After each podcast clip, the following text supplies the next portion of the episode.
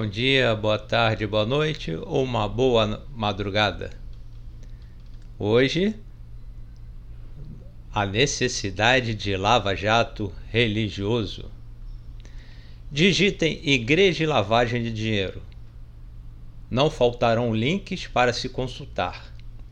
Há discussões sobre a tributação das entidades religiosas.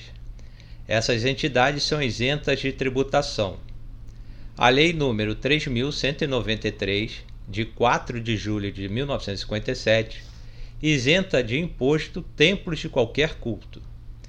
O Estado do Rio, Grande do Sul, na Instrução Normativa número 65 de 2013, da Secretaria Estadual da Fazenda, isentou o valor das taxas de luz e telefone para entidades religiosas em 25%.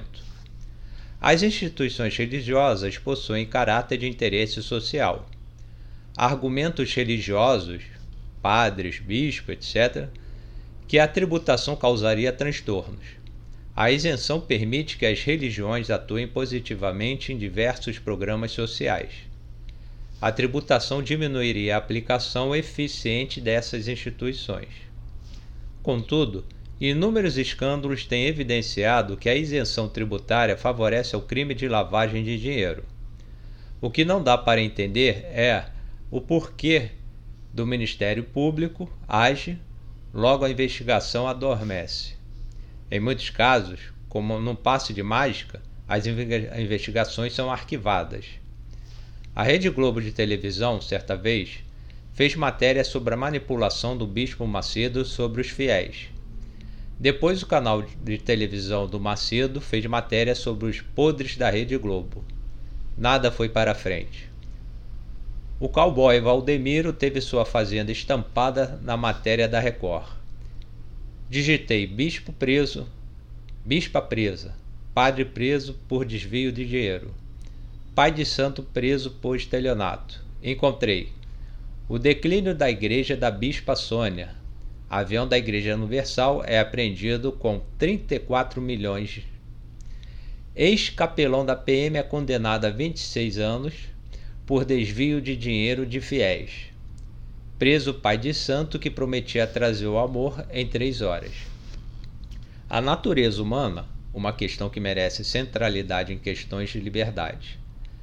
Até que momento as religiões podem estar isentas de tributação e ampla vigilância dos serviços secretos da polícia. A tributação garantiria controle do Estado sobre os movimentos financeiros das igrejas, templos, etc. A vigilância, pelo contexto brasileiro, permitiria que crimes contra a dignidade humana dos fiéis fossem combatidos eficientemente. Contudo, os religiosos diriam que os diabólicos estariam fazendo complôs contra as missões religiosas salvacionista dos rebanhos do Criador. Num dos meus artigos, planei sobre a natureza das religiões. Religar. Religar ao Criador, para quem acredita nele, ou, para quem não acredita, fazer com que o verniz civilizatório fosse retocado por demãos anti-barbarismo. Dizer que os religiosos são infalíveis é dizer que nenhum anjo foi expulso do paraíso. O Estado laico reconhece o valor moral das instituições religiosas, quando essas estão de acordo com o Estado democrático de direito. E as protege. Infelizmente, o Congresso Nacional possui a bancada religiosa que tenta emperrar projetos de leis que, endure que endureçam crimes contra a liberdade religiosa e contra homofobias. Em alguns templos se formam exércitos da salvação para o juízo final. Crianças e adolescentes são doutrinadas para combater, principalmente nos Estados Unidos, os demônios que usam a democracia para descaminhar os escolhidos do Senhor. Em pleno século XXI, vemos guerras santas defendendo as verdades do Criador. Também há os crimes de pedofilia, lavagem de dinheiro, estelionato religioso, entre muitos outros. E isso tem que mudar. É necessário que as instituições democráticas ajam, mesmo que soe como um ato marxista, para que a fé não se torne um negócio. Assisto programas religiosos ofertando lenços, perfumes, azeite, etc. por nada menos do que mil reais. Salve este programa. Faça o sacrifício de mil reais. Dizimistas conseguem prosperidade.